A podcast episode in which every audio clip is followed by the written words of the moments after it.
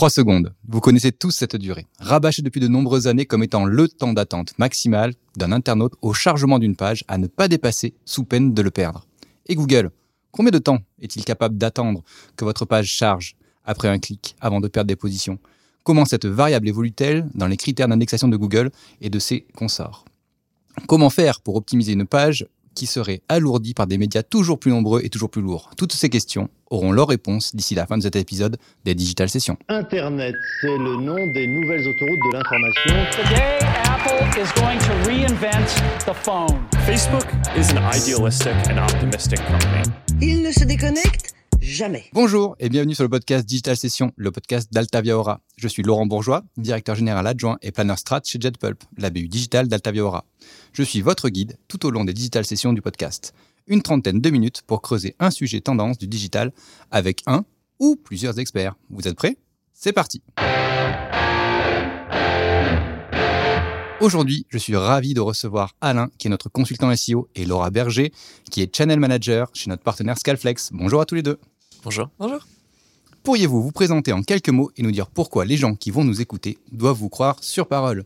Alors bonjour, euh, je suis Bonjour, Laura Laura. Berger et je suis responsable partenariat chez Scaleflex. Euh, donc j'accompagne depuis trois ans plus de 500 euh, clients qui évoluent dans des secteurs assez différents de l'automobile, euh, des médias en ligne, euh, même de la banque ou bien des assurances, euh, dans l'optimisation en fait de leur contenu en ligne.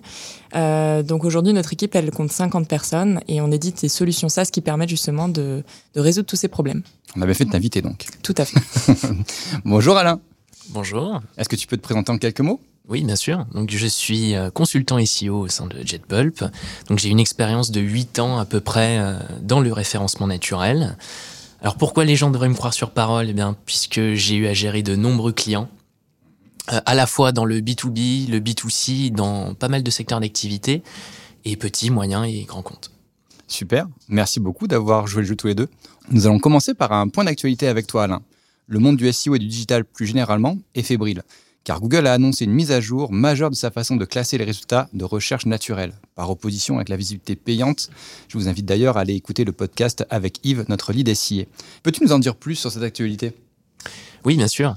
Eh bien, euh, il y a plus d'un an maintenant, donc Google a annoncé donc, euh, qu'ils allaient mettre en place une mise à jour algorithmique où ils allaient prendre en compte trois indicateurs UX. Donc, pour Google, l'UX, c'est plutôt du temps de chargement. D'accord. Donc, on n'est pas sur de l'UX classique comme on peut l'entendre. hein. Euh, et donc, ces trois indicateurs, grosso modo, on a le premier indicateur qui est le Largest Contentful Paint qui mesure la performance du chargement de la page. D'accord.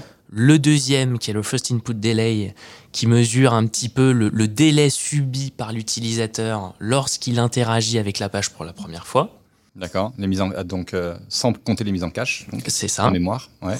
Et puis le troisième, qui est le Cumulative Layout Shift, eh ben, c'est un petit peu lorsqu'on est sur une page et puis on voit le contenu qui saute. Donc il faut que ça saute le moins possible, grosso modo, et c'est plutôt euh, une note que donne Google sur cet indicateur-là. D'accord. Et ces notes-là ont un nom. Ça, le- cette, euh, cette euh, nouvelle catégorie d'un des, de critères d'indexation porte un nom. Exactement, donc c'est les Core Web Vitals. Et donc euh, la mise à jour s'appelle la Page Experience Update, donc qui a été déployée. Euh, désormais, c'est terminé. Donc, elle a eu lieu entre le mois de juin et début septembre. Donc, elle s'est terminée il y a quelques jours maintenant. Et donc, euh, d'après les premières analyses, l'impact n'a été que très mineur euh, en termes de SEO. Euh, alors personnellement, c'est sans surprise. Ouais. Euh, D'ailleurs, la, la communauté SEO pardon, s'attendait euh, à ce que l'impact soit mineur. Il y a eu des communications de Google euh, sur le sujet. Ouais, très en amont en plus. hein. Ça fait au moins un an, un an et demi qu'ils co- qu'ils communiquent sur cette euh, évolution. Exactement, ça fait plus d'un an. Et euh, donc d'ailleurs, Google avait communiqué que l'effet pouvait être notable quand on a un- une sorte de tie break. Donc c'était le terme qu'ils ont utilisé. Donc en tennis, c'est quand on a une égalité entre deux adversaires, bah, c'est ce qui permet de les départager. D'accord. tout simplement. Donc si on a un site A et un site B qui bataillent pour être en premier sur un mot-clé concurrentiel, par exemple, eh bien, si le site A a les trois indicateurs dans le vert et le site B a les trois indicateurs dans le rouge, eh bien, c'est le site A qui fait être favorisé. Si Google juge que sur tous les autres aspects techniques, contenu, netlinking, ils sont à égalité, grosso modo. Ok, donc en fait, euh, ça veut dire que cette mise à jour aujourd'hui euh, met quand même au cœur euh, de la bataille finale en termes de positionnement le, le temps de chargement. Donc euh, c'est vraiment la performance du site, c'est devenu important dans on va dire une optimisation SEO pour que l'on fait pour nos clients. Oui, alors, c'est devenu important, oui et non, quelque part. C'est important, oui, donc parce- pour avoir des bons résultats SEO, no- mais néanmoins, je, je tends à nuancer ce, Ouais. ce propos, puisque on va dire qu'un site qui est deux fois plus rapide ne va pas bondir Mhm. euh, d'un coup, du jour au lendemain, euh, dans les résultats de recherche Google. Ouais, en fait, euh, aujourd'hui, si on prend un site lambda qu'on récupérait en référencement chez nous, euh, s'il a euh, pas de contenu ou peu de contenu, un contenu de pauvre qualité, euh, des problèmes techniques et un temps de chargement très long, tu commenceras pas par optimiser le temps de chargement parce qu'il faut euh, valider quand même les, les trois autres piliers du, du SEO avant. C'est ça. Et notamment lors de la technique, il y a d'autres aspects qui sont encore plus importants que le temps de chargement. Euh, et le temps de chargement, bah, on l'évoquera par la suite, c'est, disons que c'est un ingrédient de la recette. Ça marche. Et, euh, et donc aujourd'hui, est-ce que tu peux, est-ce qu'on peut savoir pourquoi est-ce que ce, temps de chargement est devenu aussi important pour euh, Google? Parce que c'est quand même, euh, oui, quelque chose qui fait partie de notre navigation aujourd'hui. Mais on pourrait se dire, bah, comme on a plus de la DSL, on a tous la fibre, bah, automatiquement ça charge plus vite. Donc Google, il n'a pas à s'inquiéter entre guillemets du temps de chargement. Eh bien, en fait, c'est directement lié au fonctionnement même de Google. C'est-à-dire que le fait d'améliorer son temps de chargement, euh, disons que ça n'a pas un impact direct sur le positionnement, mais indirect. Mhm. Et c'est cette notion de indirect qui est absolument primordiale en SEO. C'est-à-dire que si votre site est deux fois plus rapide, possiblement, Google va crawler pas 10 000 pages par jour, mais 15 000 ou 20 000 Ouais, le crawl budget. le crawl budget. C'est l'optimisation du budget de crawl, c'est exactement ça. Et quand on couple les efforts de temps de chargement avec l'optimisation du budget de crawl, là, on peut s'attendre vraiment à des résultats très intéressants. En fait, ce a- si, si on doit imaginer un peu ça, on peut dire que Google est un gros fainéant et qu'en fait, ce qu'il veut, c'est euh, qu'on lui facilite le boulot. C'est-à-dire que plus on va le ralentir dans son travail, plus en fait, il va dire Ok, vous êtes gentil, moi j'avais deux minutes à passer sur votre site, j'ai crawlé 20 pages en deux minutes, et ben tant pis pour vous, j'en crawlerai pas une 21e parce que j'ai plus le temps pour vous. Ouais. Donc, plus on va lui faciliter le travail, moins il aura d'efforts à faire et mieux ce sera pour nous. C'est ça, c'est un peu ça, et mieux c'est pour le SEO. Et euh, après, l'erreur, je dirais, c'est vraiment de se focaliser uniquement sur la web perf. Ouais. Euh, comme tu l'as dit, Laurent, il y a bien d'autres sujets. Euh, et puis surtout, je rajouterais quelque chose qui est très important en SEO, c'est que je parlais tout à l'heure d'optimisation du budget de crawl.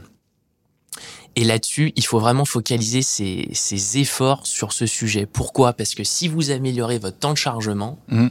il faut s'assurer que les pages que Google va crawler en plus, eh bien, elles soient prioritaires pour le SEO, euh, parce que on ne veut pas que Google crawl des pages avec des paramètres si on ne veut pas qu'ils soient pris en compte.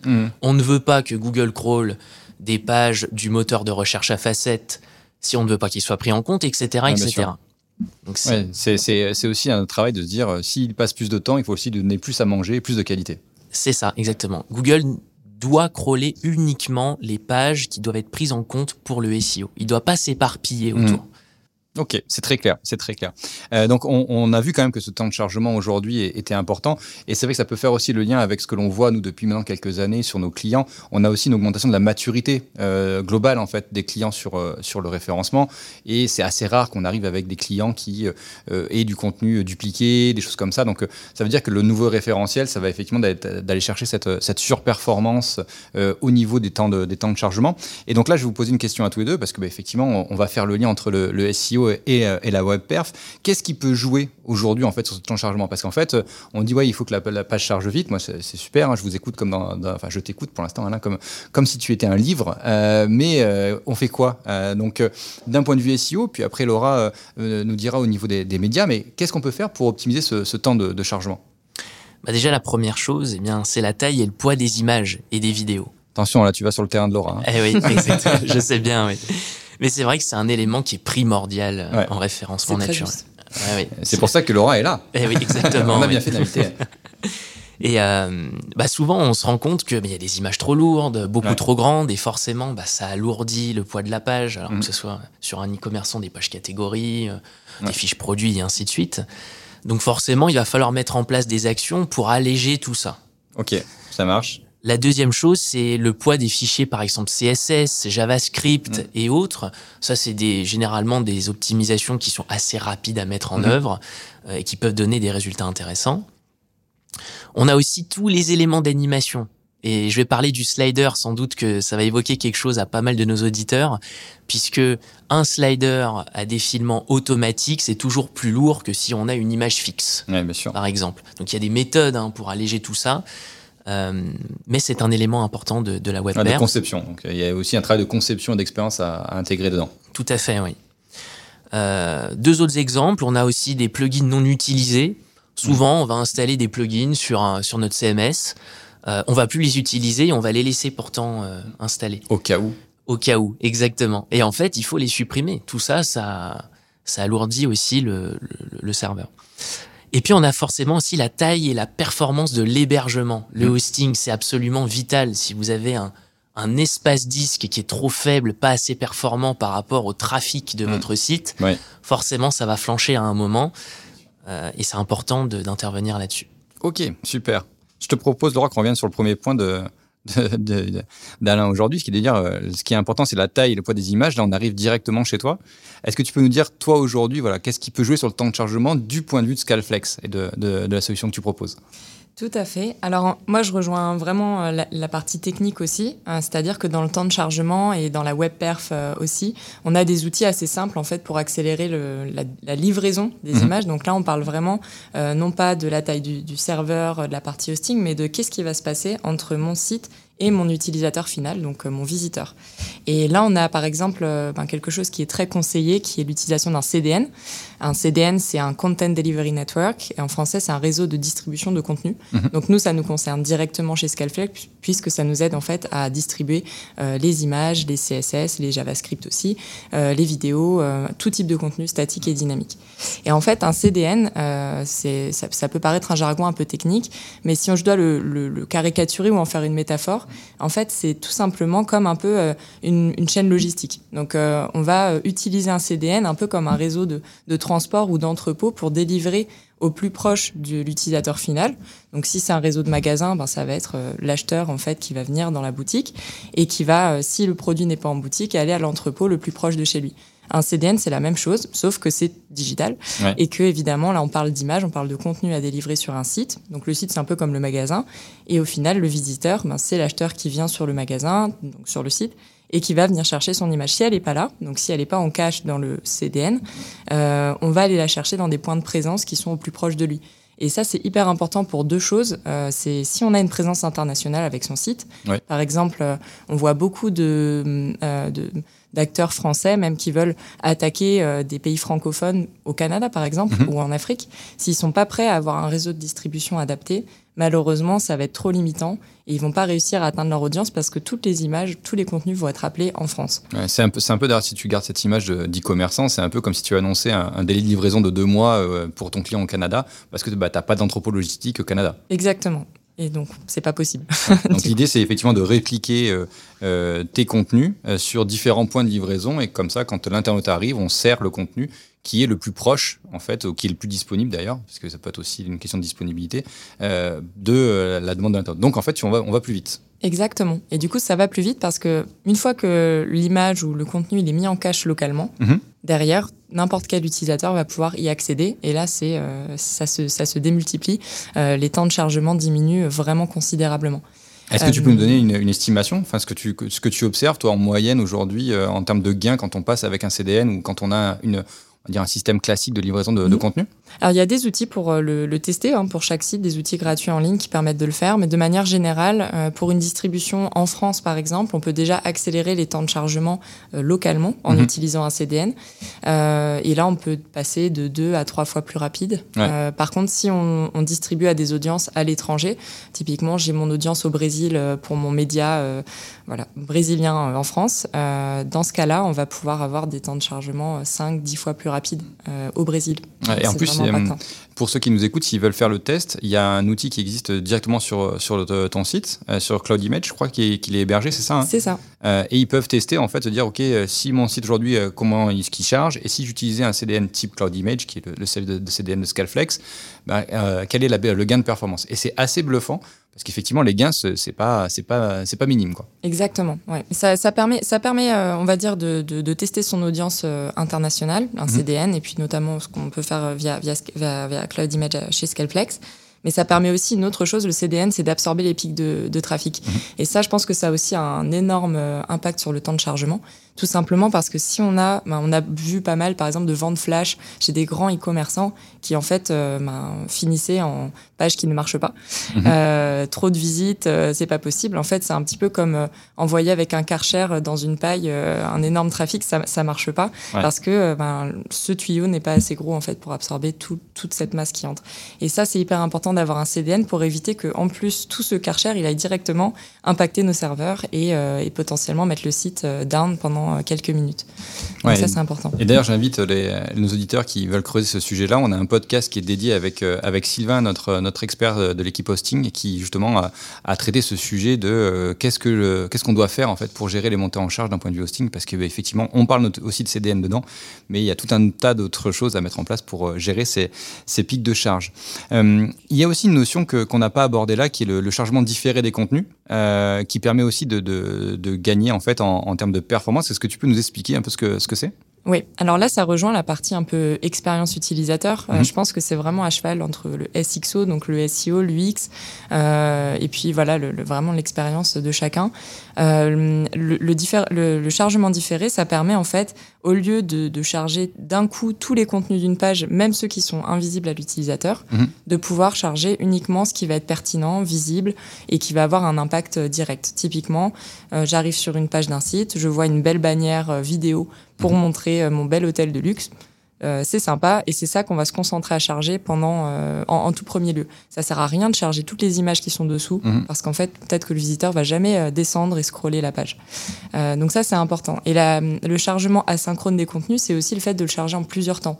Là, on a par exemple des images qui peuvent apparaître en deux temps sur, sur la page, Ouais. ce qui permet d'avoir une sorte de- de- d'aperçu, de, preview de l'image pour garder l'attention de l'utilisateur et éviter cet effet d'image qui en fait euh, sort de nulle part d'une page blanche et qui fait un pop-up euh, ah c'est bon j'ai fini de charger j'arrive euh, en super haute qualité ça c'est pas très user friendly Tu sortirais donc une image en, en basse def, entre guillemets, euh, chargée rapidement et la, la bonne définition arriverait un peu plus vite. un peu- un c'est une des après. pratiques ouais exactement Et alors, je, je fais un. un- je te- je je t'interroge du regard. Alain.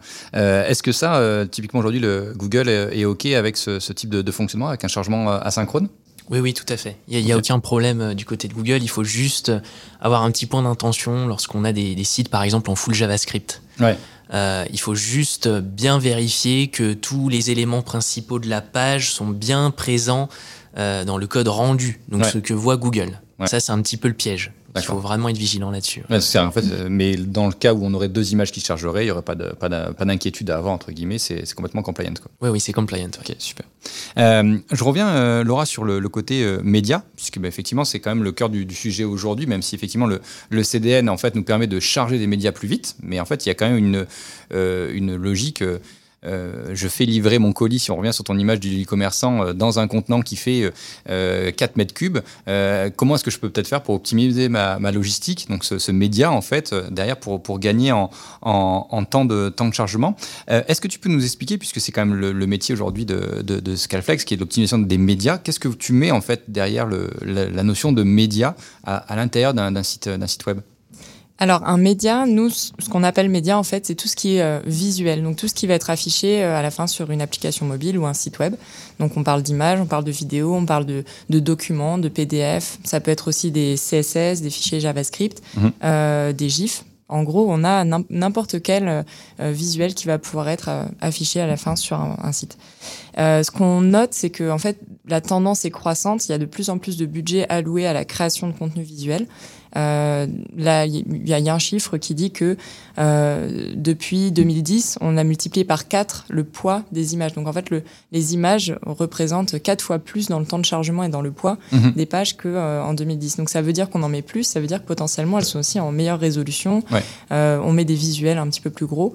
Euh, donc c'est un peu à double tranchant parce qu'en fait les images, les visuels, ça sert énormément à vendre en ligne parce que Mhm. l'UX est meilleur. Oui, bien sûr. Euh, ça participe aussi au branding de la marque, c'est hyper important. Mais d'un autre côté, euh, si on l'affiche pas parce que c'est trop long à charger, malheureusement, ça, ça a un effet Ça sert pas à contre-productif. Voilà.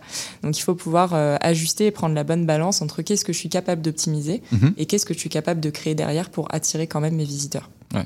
Et c'est vrai qu'aujourd'hui, euh, ce, ce, ce média, en fait, enfin ces médias, ils ont aussi euh, un cycle de vie qui s'est complexifié puisque euh, nous, on le voit en fait, notamment dans les projets qu'on porte euh, à l'agence sur la, partie technique, on a des logiques multicanaux avec des e-commerçants, mais aussi avec des gens qui utilisent la même banque d'images à la fois pour le site web et pour leurs autres supports de, communication. Toi, c'est ce que tu appelles le cycle de vie du, média. Comment est-ce que l'on peut optimiser ça dans cette gestion du catalogue en fait, d'images que l'on aurait à disposition pour, pour, pour créer notre, notre site web? Oui, exactement. En fait, on a quatre euh, grandes étapes euh, dans la gestion d'un catalogue média, tout simplement parce que euh, l'exemple que je prends souvent, c'est qu'une photo qui est prise aujourd'hui par quelqu'un, ou même ce podcast qui est enregistré euh, en live maintenant, ne pourra pas être distribué tel quel, euh, la, la bande son ne pourra pas être distribuée tel quel sur, site, sur un site web ou un- une application mobile, ce sera beaucoup trop lourd. Euh, c'est exactement la même chose. Donc en fait, on va avoir une phase de création, de conception du média euh, qui vient euh, ben, de, de créatifs la plupart du temps, d'un studio photo, d'une agence euh, ou bien en interne. Euh, ça nous permet de créer ben, différents types aussi de contenus. Il y a des, des shootings photos pour des produits, euh, des catalogues. On a la partie plutôt bannière, la partie marketing. Et puis, euh, on peut avoir voilà toute la charte graphique et le design system en fait d'une entreprise qui va être partie prenante en fait de, de, ce, de, de ce type de visuel là. On a ensuite la partie import. Qu'est-ce qu'on fait une fois que tous ces visuels sont créés? Où est-ce qu'on les centralise? Comment on les importe? Ça, c'est vraiment une partie assez compliquée à gérer pour la plupart des entreprises parce que quand on a une énorme base de données, emporter un fichier ou des, des centaines, des milliers de fichiers euh, de manière euh, massive dans un système euh, centralisé, c'est ça qui prend souvent beaucoup, beaucoup de temps. Et puis après, la manipulation, comment je fais pour euh, éditer à la volée, pour pouvoir euh, déplacer des, des fichiers qui sont globalement assez lourds dans Mhm. ma base de données? C'est pas si facile en fait, même si on a des outils collaboratifs dans le cloud, euh, si cette interface-là, elle n'est pas assez performante ou scalable, c'est ça va être rendu en fait de manière euh, Ouais. assez Tant- lente. En fait, effectivement, ce que tu, ce que tu nous expliques là, c'est que ça peut fonctionner quand on, on fait des modifications unitaires, mais dès qu'on doit massifier en fait ce travail, notamment je pense à des e-commerçants euh, qui ont des, des dizaines de milliers de références ou juste déjà des milliers de références et on dit ok, il y a quatre visuels par référence, ça fait déjà 4000 images à, tra- à traiter et potentiellement à servir de différents formats suivant la device que tu utilisais et ainsi de suite. Donc on arrive à des choses qui sont très volumineuses. Donc c'est ça en fait que toi tu aujourd'hui tu es en capacité d'optimiser pour justement en fait faciliter à la fois le travail des gens et en plus les servir. C'est vraiment tout ce cycle là que tu que tu gères en fait. Exactement, en fait, c'est que hum, cette partie de création et d'import et de gestion quotidienne des médias, c'est déjà complexe parce qu'il y a beaucoup de personnes qui interviennent. Donc, c'est ce qu'on appelle le multi-équipe, le multi-projet. Ouais. On a beaucoup de personnes qui interviennent sur la, le cycle de vie de ce média-là, donc la création, l'import et l'édition. Mais on a aussi, à, à la fin, d'autres équipes potentiellement qui vont intervenir dans la distribution de ces médias Mhm. de manière omnicanale.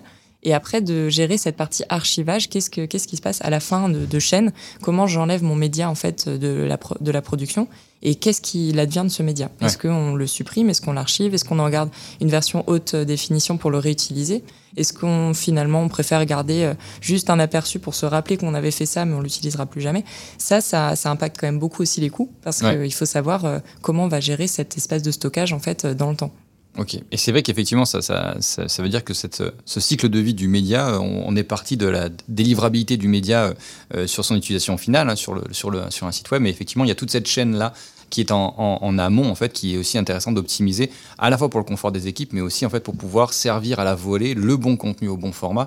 Et notamment, en fait, il y a euh, des, euh, euh, un format qui est attendu aujourd'hui sur le, le web, qui est beaucoup plus léger que les formats JPEG qu'on utilise pour faire du Photoshop, par exemple. Exactement. En fait, euh, il faut regarder comment euh, ces médias-là sont, sont optimisés en, en amont. Mhm. Euh, ce que je prends souvent comme exemple, c'est que même si nous, on nous envoie un média en bout de chaîne optimisé, mais que ce média, malheureusement, il fait euh, 5 mégas, euh, mégaoctets, Mhm. on pourra pas faire grand-chose. On pourra baisser drastiquement, peut-être diviser par deux son poids. Ouais. Mais ça reste quand même beaucoup trop lourd par rapport aux standards Mhm. du marché sur web et mobile.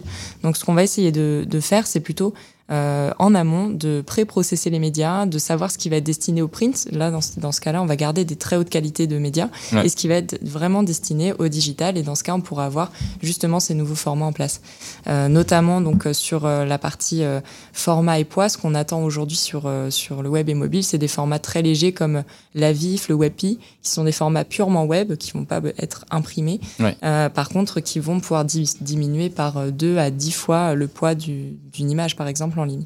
Ça, c'est quand même impactant. Et ça, ça va faire plaisir à Alain. Donc, euh, effectivement, il faut, il faut, il faut optimiser ces, ces médias. Euh, Laura, est-ce que tu, tu peux nous, nous dire comment est-ce qu'on peut s'assurer, comment est-ce qu'on peut vérifier en fait que nos médias sont performants? Oui, alors euh, il y a beaucoup d'outils en ligne. Euh, Mm. C'est quand même la, la beauté du web, c'est qu'aujourd'hui on a une, une communauté, euh, on va dire un peu open source, open intelligence, qui Ouais. permet de faire des audits avec une flopée de, de scans euh, différents portés par différents providers, ce qui Mm. permet aussi de comparer les résultats. Les plus connus, les plus utilisés par nos clients, ça reste quand même euh, Google PageSpeed la- avec l'API de Lighthouse, Mm. qui permet d'avoir un résultat vraiment euh, hyper détaillé de euh, quelle image euh, précisément va impacter par exemple le chargement de ma page, Mhm. comment je peux l'optimiser. Nous, on utilise aussi beaucoup de GTmetrix qui permet de faire des appels du même site, de la même page, euh, de différents points de présence dans le monde. Donc Ouais. ça permet aussi de, de, comme je reviens à la notion de CDN, mais de, de calculer un petit peu la performance géographique de son site pour toucher différentes audiences. Et euh, nous, chez Cloud Image, on a un outil qui est vraiment destiné aux images. Donc une fois qu'on a, par exemple, vu que les images pouvaient être impactantes dans la performance, on va euh, faire un scan Cloud Image sur sa, sa page Ouais. et ça va permettre d'avoir image par image le poids initial et le poids potentiel optimisé. Ouais, D'ailleurs, il faut faire attention euh, euh, avec GTmetrix, puisque notamment la version gratuite euh, est basée au Canada. Exactement. Donc euh, les résultats, je le dis à ceux qui veulent appeler leur agence digitale, dès qu'ils auront fait le GTmetrix, attention, le temps de chargement qui est remonté en version gratuite est depuis le Canada. Donc si vous visez pas le Canada, il faut prendre le petit abonnement ou au moins créer un compte pour pouvoir se localiser sur votre marché. D'ailleurs, je rajouterais, euh, puisqu'on parle d'outils, euh, de Dareboost, qui est un très bon outil qu'on utilise nous en SEO, euh, puisqu'il y a notamment une fonctionnalité qui s'appelle Waterfall, qui permet vraiment de voir euh, tous les indicateurs du temps de chargement pour un site internet. Donc il faut savoir qu'il y a une dizaine d'indicateurs de temps de chargement Mhm. hein, au global, et c'est vraiment très utile. À chaque étape, en fait, on a les données, Ouais. et en SEO, c'est très précieux. Donc on a effectivement d'Airboost dans la, dans la liste à, rajouter euh, pour, s'assurer que, tout fonctionne bien. Euh, Laura, pour, terminer sur cette, partie image, est-ce que tu peux nous donner euh, rapidement, je sais pas, 3, 4, 5 bonnes pratiques que nos auditeurs doivent mettre en place pour pouvoir optimiser justement cette gestion du média, à la fois pour faire plaisir à Yves et à son copain Google, mais aussi pour faciliter leur gestion au quotidien? Alors oui, euh, nous on a cinq euh, en cinq points rapides, Mhm. euh, cinq bonnes pratiques qu'on met en place chez tous nos clients.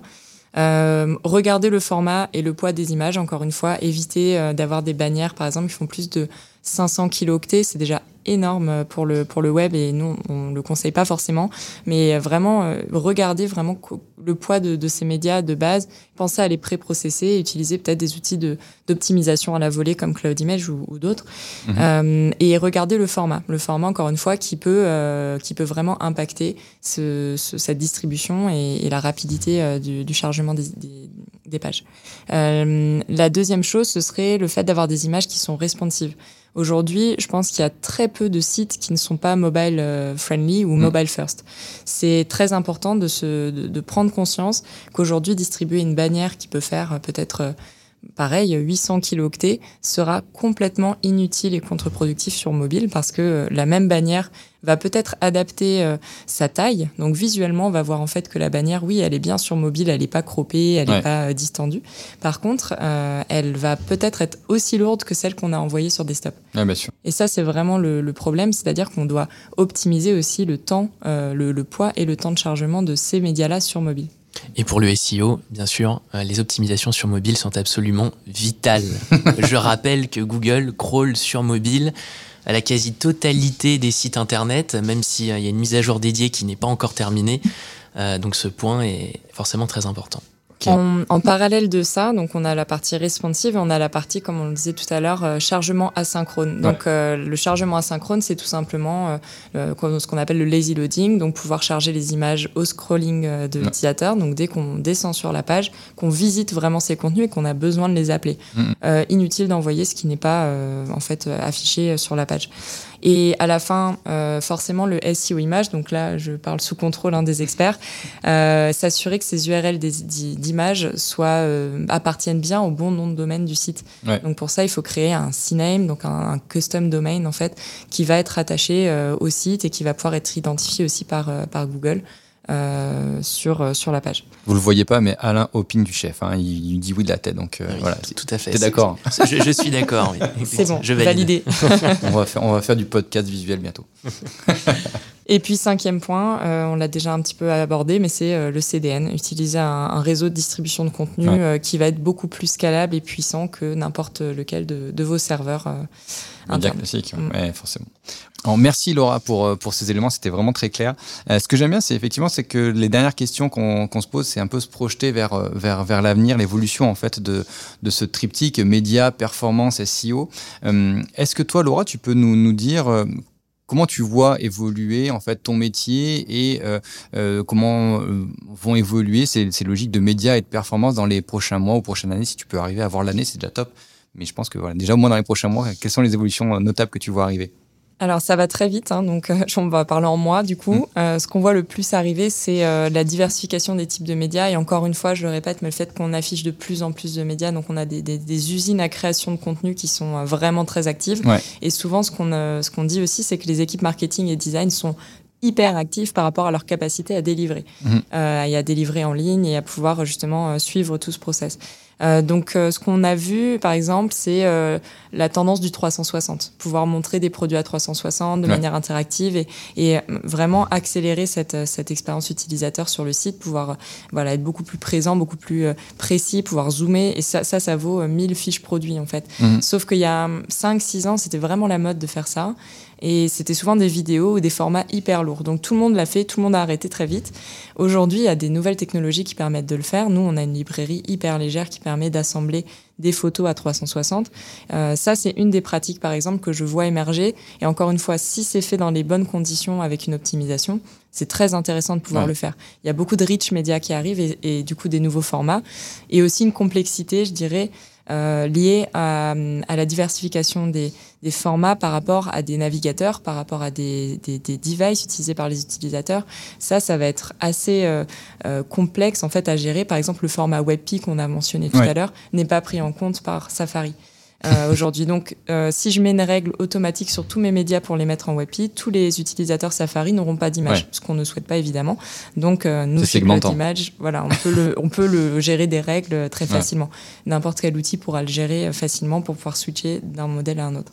Euh, après, la deuxième grosse tendance qu'on voit, c'est euh, forcément la partie marketplace ou euh, la partie user-generated content. Donc, euh, je crée des lookbooks à partir de photos qui sont générées par des tiers. Ouais. Ou bien je, je suis opérateur de marketplace et j'ai toute un- une flopée de vendeurs qui vont uploader des médias. Ouais. Euh, sans aucun contrôle de ces médias. Donc ça, ça ajoute une complexité en plus. Comment je peux faire en sorte que mes, mes utilisateurs qui vont uploader des, des médias pour les distribuer via ma marketplace ou mon site euh, aient des bonnes pratiques, puissent aussi les optimiser, puissent aussi euh, euh, changer un petit peu les, les formats pour les harmoniser et pour que d'un point de vue UX, ce soit euh, aussi joli à voir. Ouais, parce qu'effectivement, notamment le modèle marketplace, euh, le contenu est généré par les vendeurs, donc il faut effectivement maîtriser tout ça euh, à- dès l'entrée ou alors à la, à la génération des, des pages une fois qu'ils auront uploadé leur, leur catalogue. Ok, c'est très clair. Merci beaucoup Laura. Et toi Alain, comment est-ce que tu vois évoluer tout ça dans les prochains, dans les prochains mois? Est-ce que tu as ta boule de cristal SEO avec toi? Ah, j'aimerais bien, euh, j'aimerais bien savoir, forcément. Euh, bah, je pense que le, le sujet du temps de chargement va occuper un poids quand même de plus en plus important euh, dans l'algorithme de Google. Euh, par contre, il faut toujours tempérer, puisque on, voit maintenant qu'il y a des mastodontes qui arrivent à être très bien positionnés sur des mots-clés très concurrentiels, et pourtant, ils n'ont pas un temps de chargement qui est excellent. Ouais. Donc, c'est un sujet qu'il faut traiter. Il va falloir continuer de le traiter, bien évidemment. Et comme je l'ai expliqué en début de podcast, de podcast pardon, ça a un impact indirect Ouais. sur le sur le SEO. Donc, il faut le traiter. Euh, après, Bien sûr, il y a d'autres sujets qui sont prioritaires, donc euh, ce serait pas forcément la première chose à faire tout de suite. Euh, mais je pense qu'à l'avenir, effectivement, Google va même peut-être intensifier euh, sa communication euh, là-dessus. Ouais. Donc, euh, affaire à suivre en tout cas. Ouais, bien sûr, mais en plus, ça, ça, ça, ça suit aussi l'évolution de nous, nos attentes. C'est-à-dire qu'aujourd'hui, il y, a, y a quand même peu de choses qui nous énervent plus qu'une une, une page qui se charge pas. Et je pense que Google aussi intègre ça dans, notre, dans son algorithme. C'est l'évolution des attentes de ses utilisateurs. Et comme nous, on est de moins en moins patients, bah forcément, en fait. Et comme on navigue de plus en plus en mobile, voilà, il, il suit au final juste notre, notre utilisation à nous pour pouvoir se caler sur son algorithme. Bon, en tout cas, merci beaucoup à vous deux. C'était très intéressant. Malheureusement, on arrive à la fin de ce podcast euh, des digital sessions de, JetPulp, donc la BU digitale d'Altavia Aura. Je vous remercie vraiment, Laura. Merci beaucoup aussi à toi, Alain, d'être d'être venu euh, aujourd'hui au, micro. J'espère que vous avez passé un bon moment. Moi, j'ai vraiment trouvé ça très riche et j'espère que nos auditeurs ont, ont apprécié aussi ce, ce moment. Est-ce que, Laura, tu peux nous dire où est-ce qu'on peut te suivre pour avoir justement des informations? Où est-ce qu'on peut te contacter si nos auditeurs veulent en savoir plus ou voir comment est-ce que tu peux booster un peu la, la gestion de leurs médias? Alors, on a euh, pas mal de contenu diffusé sur notre blog, euh, scaleflex.com, où là, vous allez retrouver vraiment toutes les bonnes pratiques. Et on a aussi pas mal d'articles qui sont corrélés à l'UX, au SEO. Donc, ça peut être intéressant. Euh, sinon, évidemment, on a une page LinkedIn, euh, scaleflex.com, où là, c'est assez facile de retrouver tous les contenus. Et il faut pas que les gens aient peur de, vous contacter. C'est un métier qui est certes très technique, mais ils ont de- des gens très très bons et qui sont capables de vulgariser comme Laura l'a fait aujourd'hui. Donc il faut pas hésiter au moins pour se renseigner pour voir effectivement ce que ça peut donner. Donc merci beaucoup euh, Laura d'être d'être venue. Et toi Alain, où est-ce qu'on peut te, te retrouver, te suivre? Eh ben, je dirais tout simplement sur le, le blog et la page LinkedIn de JetPulp. Avec plaisir, ça nous fera un peu plus de, followers et un peu plus de lecteurs, donc ça sera, ça sera parfait. En tout cas, merci euh, à vous tous de nous avoir suivis pendant ces, ces 30 minutes et quelques que nous venons de passer ensemble. Je vous donne rendez-vous dans un mois pour une nouvelle digital session. Si entre-temps vous souhaitez qu'on reste en contact, je vous invite donc à nous retrouver sur le blog ou le LinkedIn de JetBulb. Je vous dis à très bientôt et n'oubliez pas de vous abonner aux Retail Sessions ainsi qu'aux Digital Sessions. Vous y retrouvez tous les sujets de la communication qui méritent d'être creusés. Je remercie aussi Jean-Sébastien et Little Bird pour la création et le montage de ce podcast. À très vite!